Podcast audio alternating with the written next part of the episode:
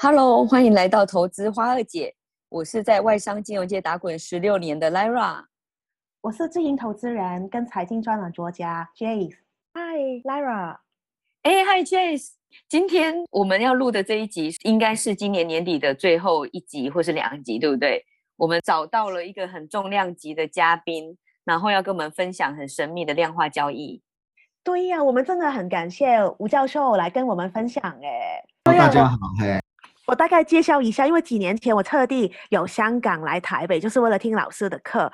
呃，老师呢，他现在呢是国立台北科技大学资讯跟财经管理系的副教授。哎，我觉得我们可以称呼教授，称老师，啊、老师都可以。吴教授，吴教授的话，现在我知道也是德信综合证券的顾问嘛，然后是中华 R 软体协会啊，台湾资讯科学和商业应用协会，还有。台湾量化交易协会的理事长，真的非常非常多的 title，很期待这一集的内容。对，而且一听就知道是数学头脑非常好的人呢。哎，老师哦，虽然我之前就是有上过你的课，但是就是因为很多听众可能就是一般投资人自己操作的话就没有很懂量化交易，可不可以就是简单讲一讲，就是一般投资人要怎么开始接触量化交易呢？啊，或者是哪里可以找到资源？OK，好，那个事实上，我们成立了这个台湾量化交易协会。那我们的宗旨其实本来就想要推广量化交易这一块。我一直觉得说，其实可能很多人呃第一次听到说量化交易，觉得哦是个很高深的东西。其实不要把它想得太复杂，它就是一个有逻辑、有演算的东西哈。所谓的有演算，就是说我可以把这个过程很明确的一步一步一步好定义清楚。哦，包含哦量化的逻辑哦，那这个定义清楚，是我可以让电脑去按照你定义的这些规则去执行的，而不会说这个 A 这个人听到你的逻辑，他做出来的跟 B 这个人听到你的逻辑是不一样的哈。每个人做出来按照这个规则都会是一样的哈。呃，那这个当然是量化交易了哈，就是说可能就会按照你的自己定义好的一些。呃，指标啊、讯号啊、方法去做这样的一个交易行为，这个买卖。请问老师啊，吴教授有不用老师吗？可不可以？可以，可以。举个例子，因为刚才你大概有提到，就是就算我们平常接触的那种技术指标，其实也不是单单只是说黄金交叉买进那个就懂这个，就等于可以做到量化交易啊。可以，就是举一举例子。哦，OK，好，这个。呃，简单的说哈，如果有在玩股票的哈，或接触这个金融市场，什么叫黄金交叉哈？一般来说，我们可能就是用均线，均均线就是说，呃，过去几天的这个平均哈。我们这个量化交易通常会有三个部分哈，第一部分是指标，那第二部分是讯号，第三部分是方法哈。什么叫指标？指标有各式各样指标，有技术指标，呃，有基本面的指标，还有筹码面的指标。那大部分做量化交易，它可能会比较 focus 在技术面的指标，或者是。筹码面的指标，那基本面的指标其实因为它是比较模糊的。你说它今年的 EPS 是多少？那是指这一季，还是指这个月，还是指过去一年，还是指未来一年的预测？哈，所以我们大部分都是用技术指标的方式来当做我们的这个指标。哈，那指标就会产生讯号。好，譬如说我们刚提到的均线，就是说过去几天的平均，哈，可能是收盘价的平均。好，那短周期的均线往上穿越长周期的均线。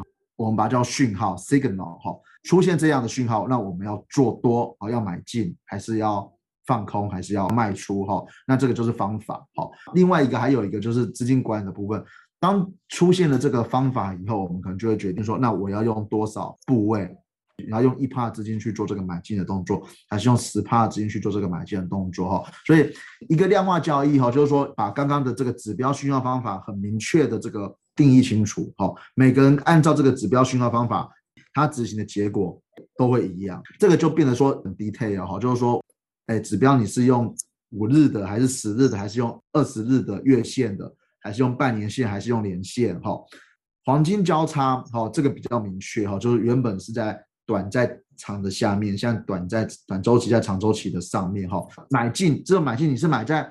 今天的收盘价呢，还是今天收盘前买进？那收盘前买进，那就又会买的时间点又都不一样嘛。好，所以你是用收盘价去做计算，还是用，或者是收盘已经不能去做买卖了？你可能是买在明天的开盘价。那我们就会根据这样的一个指标讯号方法的逻辑去做历史资料的回测，让电脑去看说，哎，我按照这样的一个量化策略过去跑出来的这个 performance 是怎么样？那如果这个 performance 还不错的话，我们就会。去真实的在线上去这样子使用。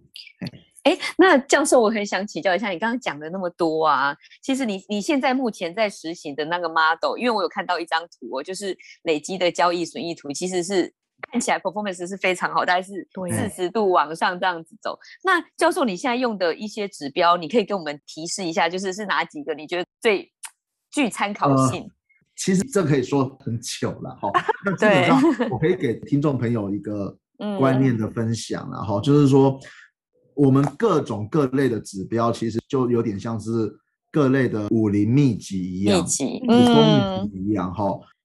当然我们都知道，譬如说降龙十八掌很厉害嘛，对不对？哦，对。那那但是你也听过一些比较很基本的功夫啊，譬如说。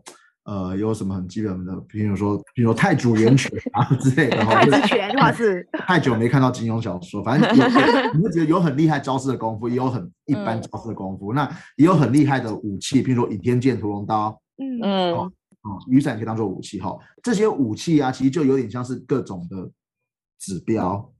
对，但但是其实你想一想，如果你今天是一个完全没有功夫的人，老弱妇孺哦，你给他一把倚天剑、屠龙刀，他能够发挥效果吗？应该也不行。但如果你今天是给一个很有功夫底子的武打明星，这个武学大师，嗯、你给他一把雨伞，好，或者你给他一支笔，好，或一根草，草木皆可以为剑，好、嗯，他可能也是可以发挥很大的效果。哦、所以我的意思是说，其实。指标其实某种程度，虽然我们是拿来做量化交易，但是真正的一个关键是在所谓的资金管理。啊，哦，那资金管理就有点像是我刚刚说的，如果你是个武学大家的话，你在任何的草木皆可以为剑。那如果你是一个可能没有什么武学底子的，就是说没有武功底子的老弱妇孺，就就算给你五天剑，你可能也是无用武之地。好，那一样嘛，嗯、我今天如果给你一个指标。这个胜率非常高，可能八九十趴的胜率，也就是说，他还是有十趴的机会会赔钱哦。了解。可是我十趴赔钱的时候，我竟然压了百分之百的资金，或压了甚至有杠杆百分之一两百的资金的话，那你也是受伤惨重。对，哦，我觉得资资金管理。是真的很重要，因为我们自己也做投资做非常多年。我觉得资金管理这一块，如果之后教授要分享的话，可以直接再做一集单独的集数。其实对我们来说，其实指标呃，它当然是很重要，没有错。但是另外一方面，其实它也不是那么的重要哈。我们有一些评比的方式去判断说指标的好坏。所谓的坏，不是说真的坏啦哈，就是说我们会给它一个分数排名。我们就会根据这个分数排名去决定说它适合用的部位的大小、资金比例的大小。了解。你你想一想，为什么我说没有所谓的好坏？因为你刚刚问我说我都用什么指标？对，这个是很开诚布公的跟大家讲，没有任何特定秘密的指标，因为我们就是一个排名的机制。好，你坏指标，那是过去它表现的不好，但搞不好它最近表现的不错，那你还是要用它呀。嗯嗯，所以你的指标还是会变动的。你在你的当然会变动。你你过去一直表现不好的学生，哦、如果他哪天突然醒悟了，发愤图强，嗯、变成好学生了，那你要不要鼓励他？好，那你如果过去一直表现很好的好学生，考试都考得很好，都第一名，结果有一天他突然学坏了，那你要不要惩罚他？所以没有一个什么万用的指标，一切都是打分数啦，去判断说什么叫好，什么叫坏，好有多好，坏有多坏。那这个其实就是一个去做一个量化分析的一个过程。了解，就是在你们的策略里面，嗯、除了已经在用的指标之外，其实还会持续的监测其他的没有在用的指标的效果的意思了。当然，当然，当然，呃，就是我刚刚说的嘛，你好学生可能会变坏啊，坏学生也可能会变好啊。嗯，你万一你找到一个指标，哎，过去表现的很好，结果它上线以后表现不行了，那你还要继续相信他吗？你必须要保护你的资金，所以你必须要做一些抉择，可能部位越来越小。如果他继续表现不好的话，你就会把它下架了。这其实就跟你开公司一样，如果这个部门一直让你赔钱，会把它砍掉。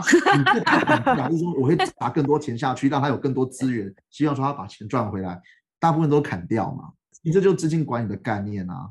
嗯，哎，那教授，我请问一下，因为有一点点深的话，可能如果是一般的投资人啊，因为我们不一定是。已经听到很多指标，然后就开始可以写程式做交易嘛？如果不是那种数学系的学生，嗯，那要怎么样去一开始怎么去接触这个量化交易呀？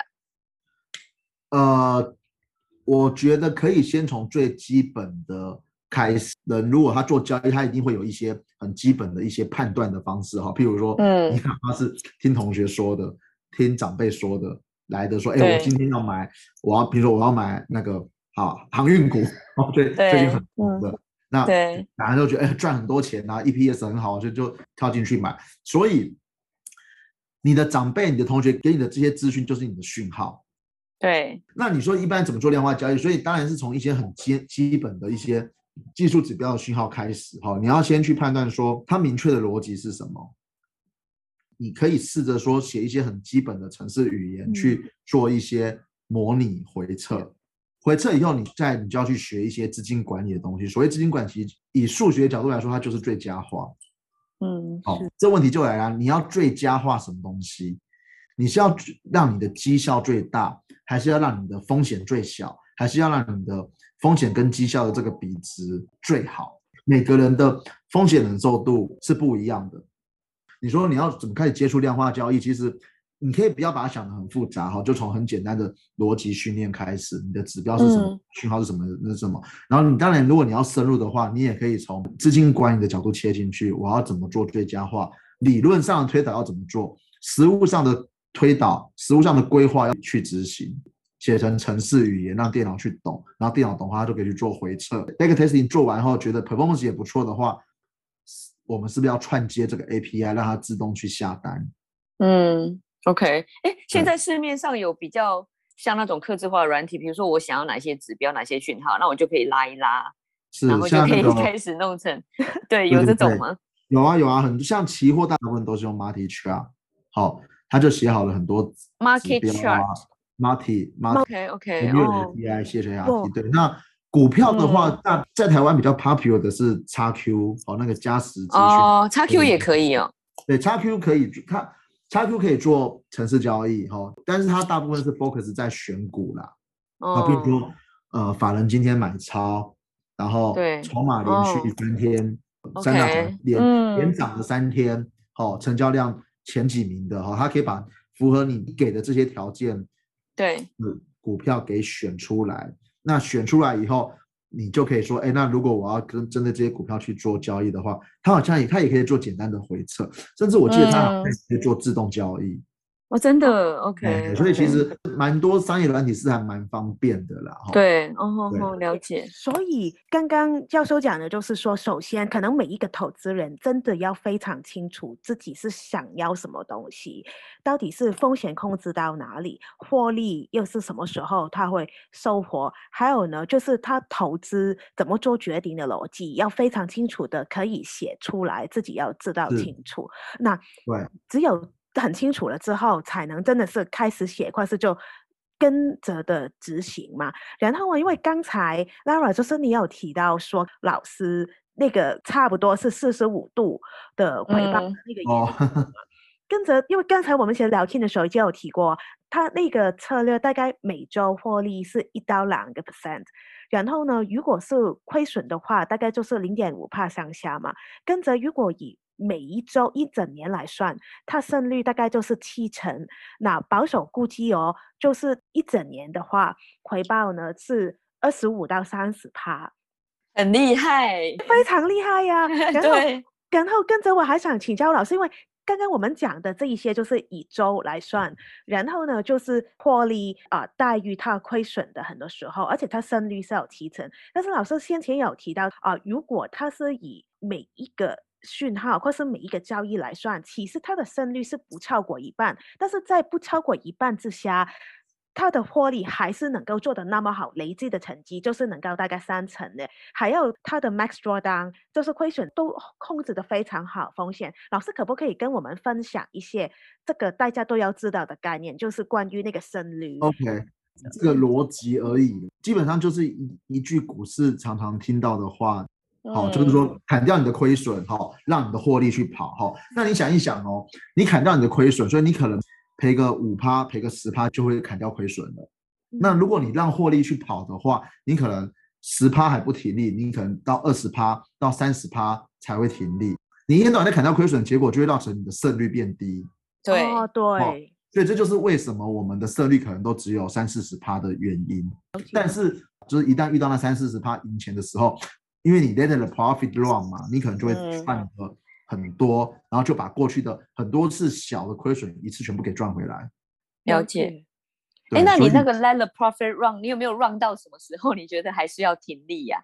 这个就是说，你必须拿历史资料去做回测。哈，比如说你在这样的一个讯号底下，哦、我们根据历史的这个资料算出来，它可能是哎二十趴停利是最好的，或者是它可以跑到三十趴。哈，不然假设我设定是三十趴停利。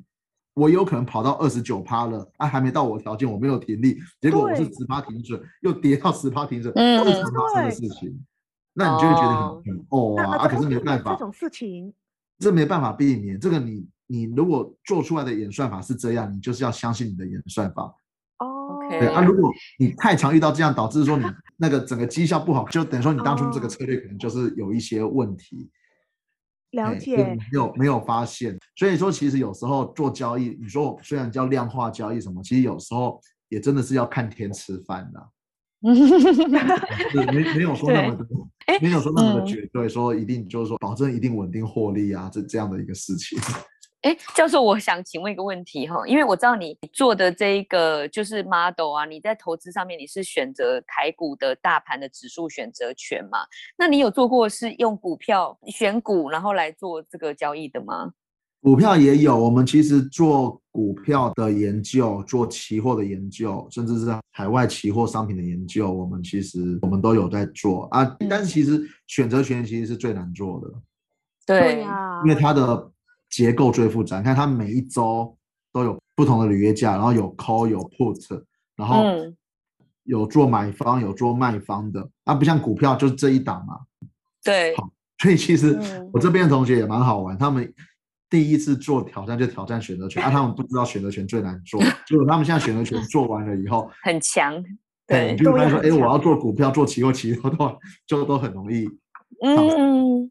而且，哎，教授，我可不可以也分享一下？就是刚才说到，因为如果要达到那个统计学上的那个结果的话，就是那个交易量要足够多嘛。那大概每个星期的讯号或是交易量要有多少？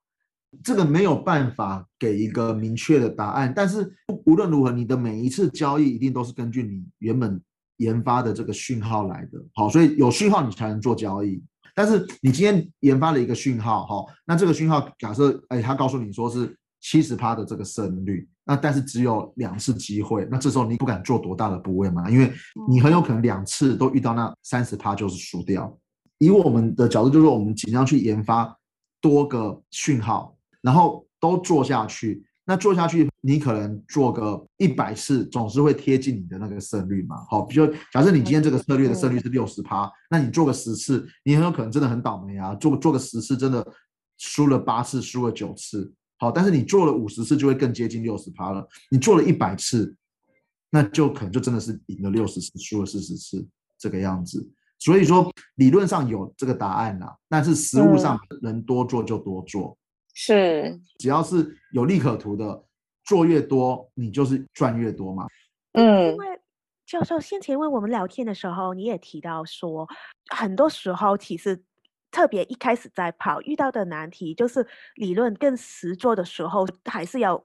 顾那个单之外，有时候也不能全自动化之外哦，很多时候有会想要手动干预那，然后一干预就往往效果会不好。那这个可以稍微分享多一点，或者说我怎么避免自己如果已经有这一个策略了，真的是要一直相信自己不去干预呢？呃，我们开始做城市交易的时候，也的确是有时候会在一些很特殊的情形下，我们会看，哎，奇奇怪，怎么演算法会这样子下？然后我们就会想要首单的去干预。好，那其实干预了几次以后，你就会发现说，其实自己还是比较愚蠢的哈。